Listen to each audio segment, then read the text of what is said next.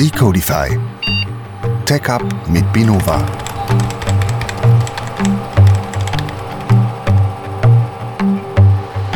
Hallo und herzlich willkommen zur inzwischen sechsten Folge von Decodify. Tech Up mit Binova. Heute es um Geheimnisse, um den Umgang mit Geheimnissen, um Secret Management. Starten würde ich gerne mit einer traurigen Nachricht. Leider ist der Raffi heute nicht dabei. Ähm, wir haben ein sehr hochkarätiges Experten Trio oder Quartett am Tisch. Zu meiner Linken der Ricky, unser furchtlose Indiana Jones der IT. Hallo zusammen. Mir gegenüber der Frederik, unser bärtiger Hobbyist. Hi zusammen. Und rechts von mir unser erfahrene Manitou, der Stefan. Hallo zusammen. Wie bereits in der letzten Folge würde mir gern eine für uns auch wieder in der Folge genauer vorstellen und der Stefan hält die große Ehre, sich vorstellen zu dürfen. Ja, danke schön. Also, wie ihr gehört habt, mein Name ist Stefan. Ich bin 41 Jahre alt, ich bin verheiratet, habe zwei Kinder und einen Hund.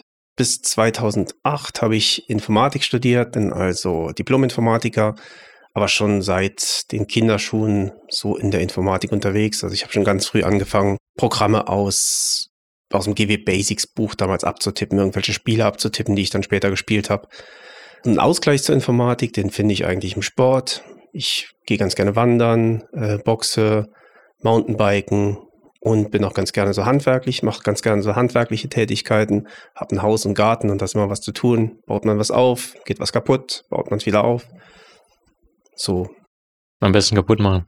Genau, genau. am meisten Spaß. cool. Sehr gut, vielen Dank, Stefan. Gerne. Ähm, dann zu meiner Wenigkeit. Ich bin der Tom, unser jonglierender Post-it-Architekt. Ich habe die Ehre, der Moderator sie zu dürfen für dieses spannende Thema. Ähm, managt schon über Cloud, DevOps, Container, Zertifikate und Single Source of Truth geschwätzt. Und als nächstes Thema haben wir uns jetzt rausgepickt, Secret Management. Ich würde gern gerade anfangen mit der Frage, wo komme ich denn im Alltag in Berührung mit Secrets? Ja, das kann ich dir gerne beantworten. Und äh, das Secret, mit dem die meisten regelmäßig in Kontakt kommen, ist das klassische Passwort oder auch der PIN für die Kreditkarte oder auch zum Beispiel der Haustürschlüssel, was im Endeffekt eine Form von Zugangsschlüssel ist. Ja, eigentlich alle Beispiele, wo du jetzt aufgezählt hast, sind Beispiele dafür, dass man sich authentifiziert, also dass man eine Möglichkeit hat, eine Verschlüsselung aufzulösen, um an gewisse Informationen oder an gewisse Orte zu kommen. Und der ganz aufmerksame Hörer, wer uns genau verfolgt hat, die letzten Podcasts, der weiß, dass Mutual TLS ein Zertifikat ist beispielsweise auch ein Secret. Cool, vielen Dank. Machen wir direkt den Sprung ins Technische. Ich habe eine Webseite, eine Applikation, habe mir dafür eine Datenbank bestellt und das Datenbankpasswort jetzt vom Administrator per Mail zugeschickt gekriegt. Das heißt, wenn ich diese Datenbank nutze, was muss ich denn jetzt lokal machen, dass ich die ansteuern kann und das Datenbankpasswort nutzen kann? Also du hast eine Mail bekommen, in der ein Passwort drin stand. Habe ich das jetzt richtig verstanden? Genau, und nur liebe Grüße, aber das Passwort auch. Ja. War denn diese Mail verschlüsselt? Nein. Aber natürlich, das, was man niemals machen sollte, sind sensible, sensitive Daten per Mail einfach jemanden anderem schicken. Dann besteht halt immer die Gefahr, dass das jemand mitliest und äh, dann später auch verwendet. Also das kannst du deinem Kollegen sagen, der dir das Passwort zugeschickt hat, bitte in Zukunft keine Passwörter mehr per Mail verschicken. Oder wenigstens die Mail verschlüsseln, aber wir lernen später noch bessere Wege, um Passwörter miteinander zu teilen. Okay. Wenn du jetzt aber das Passwort hast, willst du es ja auf jeden Fall nicht im Klartext in deinem Code abspeichern. Deswegen sollte man sich dort auch überlegen, wie man das Passwort dann lokal nutzt. Und da wäre eine Möglichkeit, Environment-Variablen zu nutzen. Das kann man dann auf der lokalen Maschine machen, dadurch, dass es eigentlich im Normalfall um einen geschützten Bereich handelt. Ja, was Rix gerade beschrieben hat, im Normalfall sollte man Environmental-Variablen auch nicht unbedingt nutzen, weil dort hast du immer die Gefahr, wenn dein Rechner irgendwo offen steht, kann natürlich jeder an diesen Rechner gehen und sich die Environment-Variablen auslesen lassen. Es gibt dort den schönen Befehl env und da sieht man alle Environment-Variablen auf einen Blick und hat damit auch sämtliche Passwörter zur Verfügung.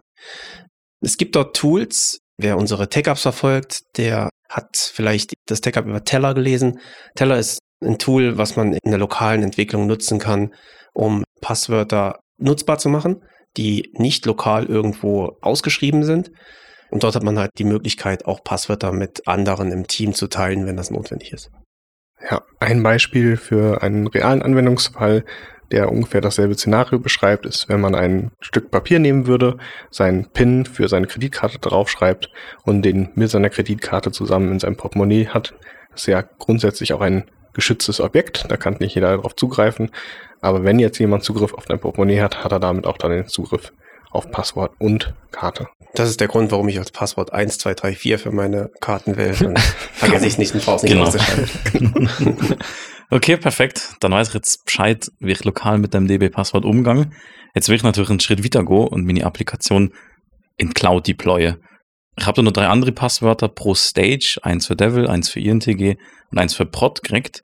Was, was muss ich jetzt da damit genau machen, dass das dann funktioniert? Ja, was du, was du machen könntest, um die Secrets auf den unterschiedlichen Stages verfügbar zu machen, wären zum Beispiel, wie Ricky vorhin gesagt hat, Umgebungsvariablen, Environment-Variablen. Allerdings dort gibt's die gleichen Nachteile, nicht ganz die gleichen Nachteile, weil ja niemand im Normalfall ein System offen stehen lassen kann. Also es steht nicht irgendwo im Raum rum. Aber sobald jemand Zugriff aufs System hat, kann er natürlich auch diese Variablen dann wieder auslesen und hat Zugriff auf diese Passwörter. Genau, besser wäre in diesem Moment, die Passwörter der Applikation verschlüsselt zur Verfügung zu stellen. Und da bilden sich äh, Secret Stores an, in denen man die Passwörter drin ablegen kann und die mit der Applikation dann mitgeschifft werden und aus der die Applikation dann die Secrets beziehen kann. Da gibt es ja auch noch eine Variante weiter. Das sind dann externe Secret Stores. Dort hat man dann einfach per API die Möglichkeit, den Secret Store aufzurufen, dort sein Secret abzufragen und somit das Secret wieder im eigenen Code in der Applikation zu referenzieren.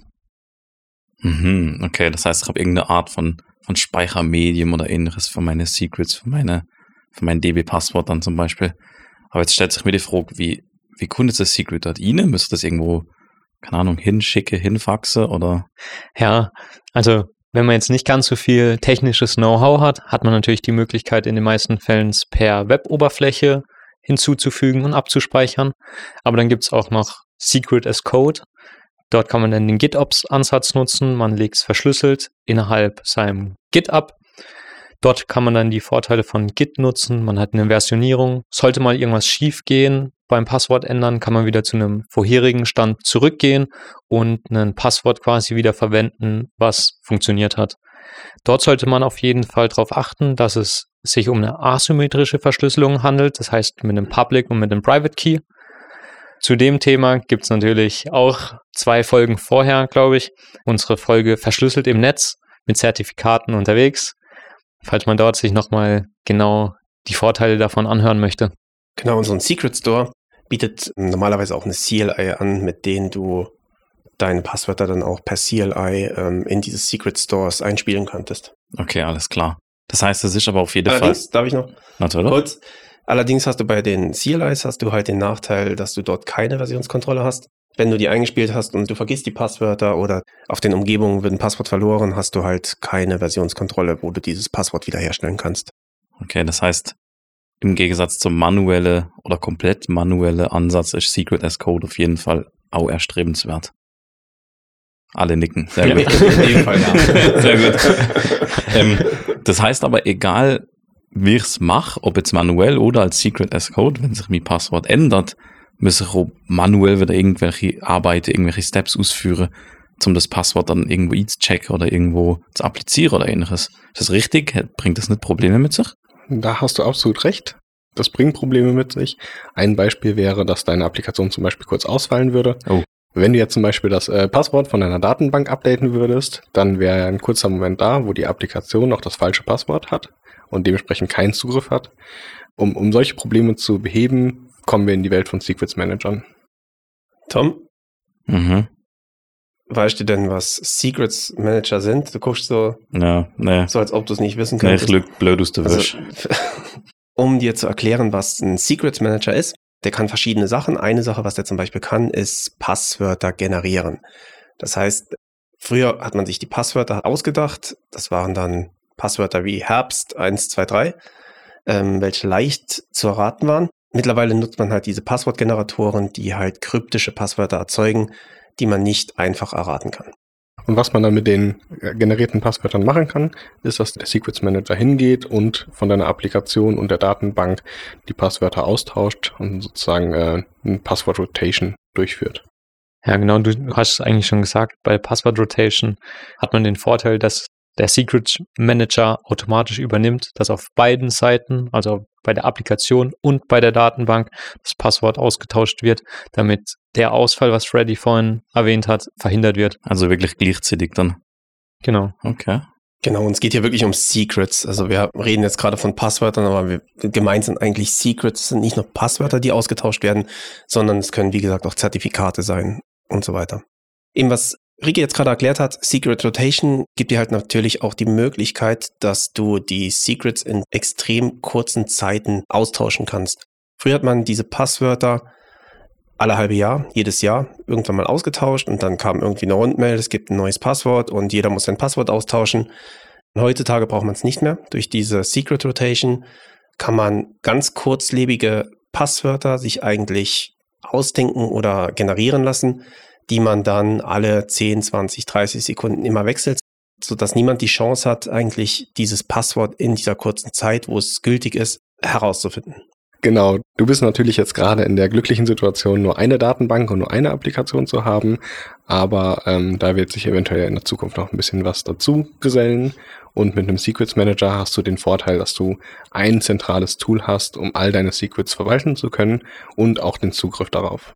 Da würde ich auch gerade einhaken, wenn man dann schon mehrere Applikationen in dem Secrets Manager verwalten kann, also Secrets, hat man auch die Möglichkeit, Secrets dort zu teilen. Also das heißt, verschiedenen Gruppen oder verschiedenen Teams unterschiedliche Zugangsberechtigungen zu geben. Der Vorteil dabei ist einfach, dass es sehr granular eingeschränkt werden kann, dass nur gewisse Leute Schreibrechte haben und andere Teams zum Beispiel Lese- und Schreibrechte. Ist halt auch so ein Vorteil von einem Secret Manager. Genau, und zu diesem Teilen ist halt ganz praktisch, dass so ein Secret Manager dir auch eine Auditing-Funktion bietet. Mit diesem Auditing siehst du genau, wer hat zu welcher Zeit auf welches Passwort zugegriffen.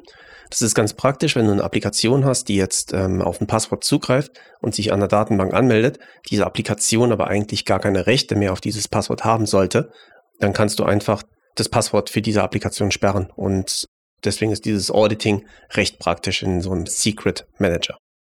Okay, puh, das war ganz schön viel Informationen.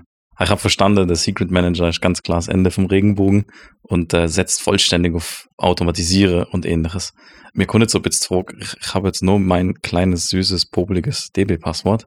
Was bringt mir denn jetzt dieser ganze Secret Manager? Wieso braucht denn das jetzt so unbedingt? Also vielleicht in deinem Fall ist jetzt vielleicht nur die eine popelige Applikation oder das eine popelige Secret, aber du musst es ein bisschen weiterdenken. Jetzt kommt Stefan und fügt noch eine Applikation hinzu. Freddy macht noch eine neue Applikation. Dann hast du schon drei Applikationen, für die verschiedene Secrets oder Passwörter gespeichert werden müssen und auch verwaltet werden sollten.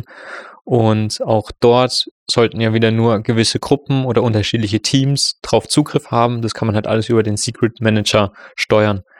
Ein weiterer Vorteil ist, es kommt immer wieder vor, dass es ein Passwort-Leak gibt.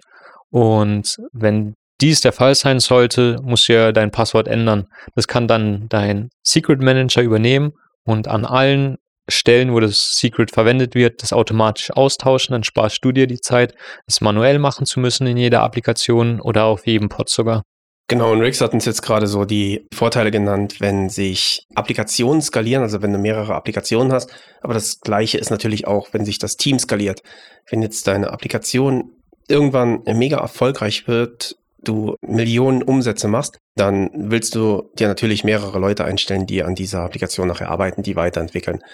Und je größer das Team wird, umso schwieriger wird es dann halt auch, diese Passwörter für das Team zu managen. Auch dort ist der Secret Manager dann ein rechter Vorteil, weil du die Passwörter im Team scheren kannst, so wie es gerade gebraucht wird. Und du dir eigentlich damit auch die Arbeit sparst, so für zukünftige Themen in Richtung Teamskalierung. Okay.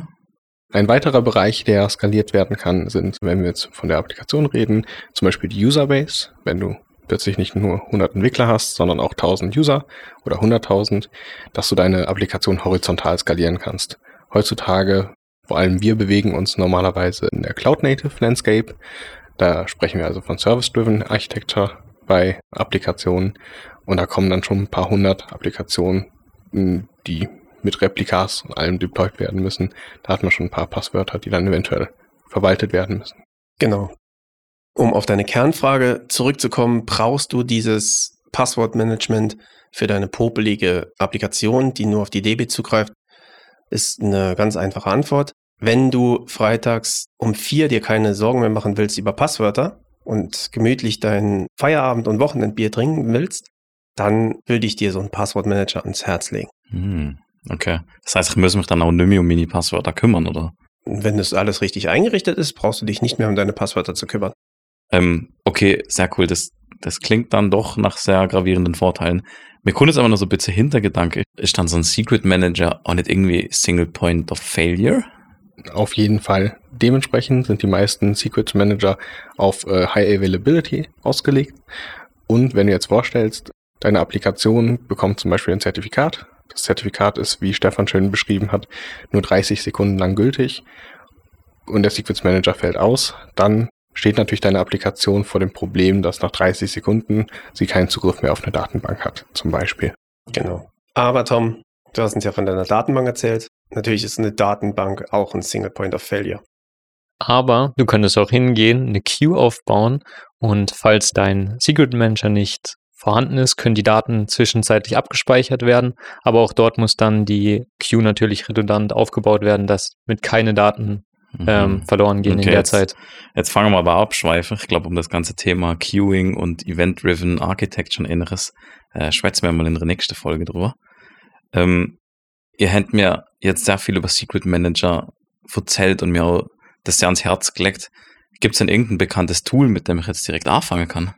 Also es gibt mehrere bekannte Tools. Es kommt jetzt darauf an, was du genau willst. Es gibt beispielsweise von Cloud-Providern äh, Native Tools, die du nutzen kannst. Ja, zum Beispiel von AWS gibt es den Secret Manager, der dir schon Funktionalitäten wie Secret Rotation oder auch API-Zugriff zu einem Secret zur Verfügung stellt. Ich habe gerade vorhin ja schon mal Cloud Native angesprochen und die Cloud Native Landscape. Und da findet man unter Secrets Managern unter anderem HashiCorp Vault, was heutzutage so aktuell die eierlegende Wollmilchsau sein möchte unter den Secrets Managern. Und zwar hat HashiCorp Vault den Anspruch, für jede große Firma alle Anwendungsfälle mit Secrets abdecken zu können. Das heißt, angefangen mit dem popeligen DB-Passwort, aber auch zum Beispiel als Identity Provider mit der OIDC Flows oder zum Beispiel für Secrets im Bereich von Kubernetes. Kubernetes ist ein gutes Stichwort. Da möchte ich euch noch einen kleinen Expertentipp mitgeben. Und zwar ist es so, dass die Secrets in Kubernetes per Default werden die gar nicht verschlüsselt. Das heißt, der etcd Store, der unter dem API-Server liegt, der speichert diese Kubernetes-Secrets, aber wie gesagt, sind die nicht verschlüsselt. Jeder, der Zugriff hat auf diesen API-Server und auch den etcd Store direkt, kann diese Passwörter im Klartext sehen und lesen. Wenn man dem entgegenwirken will, dann geht man den Weg, was Freddy jetzt uns gerade erklärt hat. Auf dem Kubernetes-Cluster installiert man sich HashiCorp Vault und kann sich dann eigentlich sicher sein, dass aller Zugriff auf Secrets verschlüsselt ist und alle Secrets auch verschlüsselt abgelegt werden. Dabei dürfen wir nicht vergessen, dass es sich hierbei um immer noch um Secrets handelt. Und klar, ein Secrets Manager, der nimmt dir viel ab. Aber am Ende vom Tag versuchst du nur den Blastradius, sobald was schief geht, so klein wie möglich zu bekommen und mit jedem Schritt auch zu versuchen, den Worst Case einfach nicht eintreten zu lassen. Dementsprechend kannst du zwar relativ beruhigt ein Bier um vier trinken, aber nur relativ. Nur, nur ein kleines. Genau. Okay, sehr gut. Das sind doch schöne abschließende Worte gesehen. Was haben wir Spannendes gelernt? Wir haben gelernt, Secrets sind sensible Authentifizierungsinformationen. Das bekannteste Beispiel für ein Secret ist ein Passwort. Ähm, Secrets können aber auch Zertifikate, SSH-Keys, Zugangsschlüssel oder ähnliches sein. Ich persönlich habe gelernt, nie Passwörter über Mail und wenn, dann verschlüsselt über Mail schicke. Secrets sollte nicht im Klartext im Code liegen, sondern lokal eher über Environment-Variable oder spezielle Tools genutzt und verwaltet werden. Sobald wir uns Richtung Cloud oder ähnliches bewegen, haben wir unterschiedliche Möglichkeiten, mit den Secrets umzugehen. Es gibt einmal einen Secret Store, das ist eine, eine Speicherung von Secrets, entweder direkt verschlüsselt an der Applikation oder dezentral in einem dezentralen Secret Store, der dann über API oder CLI angefragt werden kann. Da gibt es zwei Möglichkeiten. Entweder man spielt es manuell i oder man spielt es i über einen GitOps-Prozess genannt Secret as Code. Viel cooler und viel automatisierter wird es dann, wenn man zum Secret Management beziehungsweise einen Secret Manager einsetzt. Der setzt voll auf Automatisierung, Sache wie Secret Rotation, das automatisch ein Passwort an beide Seite auf Applikations- und auf Datenbank-Seite gleichzeitig geändert wird, was einfach erlaubt, sehr temporäre und sehr kurzlebige Secrets zu haben, mit ein zentrales Tool, was mit eigenen Anforderungen mitwächst. Man kann Secrets teilen und hat ein komplettes Auditing, was, wann, wo genutzt, geändert oder angefragt wurde. Ich habe gelernt, dass es sehr viele Vorteile gibt für einen Secret Manager, auch wenn man nur ein kleines popeliges Datenbankpasswort hat. Man kann sich auf sein Haupt-Use-Case fokussieren, es skaliert sowohl vertikal als auch horizontal, technisch, sowohl als auch organisatorisch mit Team Size mit einem mit. Und es sorgt auch wirklich für eine erhöhte Sicherheit, dass wenn ein Secret mal geleakt wird, dass man das sofort voll automatisiert überall austauschen kann und die Lücke eigentlich geschlossen hat. Zu guter Letzt haben wir noch gelernt, Single Point of Failure, ja, ist ein Secret Manager, aber auch andere Komponenten in so einer Architektur könnte Single Point of Failure sein. In Cloud Native Environments sind Secret Manager auch immer hochverfügbar, dass die auch entsprechend skaliere und entsprechend redundant verfügbar sind. Zu guter Letzt haben wir noch bekannte Player kennengelernt, beispielsweise für große Cloud-Anbieter den AWS Secret Manager oder die eierlegende Wollmilchsau HashiCorp Vault. Genau. Gibt's Ergänzungen? Nee, super zusammengefasst. Wunderbar, besten Dank. Dann würde mir zum Schluss noch zu unserer Off-Topic-Frage kommen.